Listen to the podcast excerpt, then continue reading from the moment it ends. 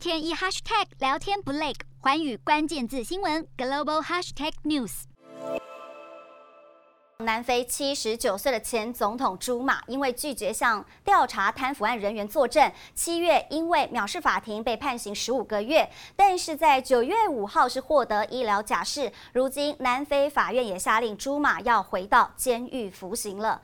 这是根据高等法院法官的裁决结果，朱马的医疗假释的决定被判定不合法，予以驳回，宣布他九月获得的医疗假释无效。而朱马医疗假释的确切原因到现在都没有公布，只知道在狱中的时候曾就医接受手术治疗某种疾病。而针对反监的判决，朱马仍可以上诉。四大公投，人民做主，民意风暴来袭，政府如何接招？锁定十二月十八日晚间十点，有凭有据看台湾特别节目，决战四大公投议题，独家剖析，就在寰宇新闻 YouTube 频道直播。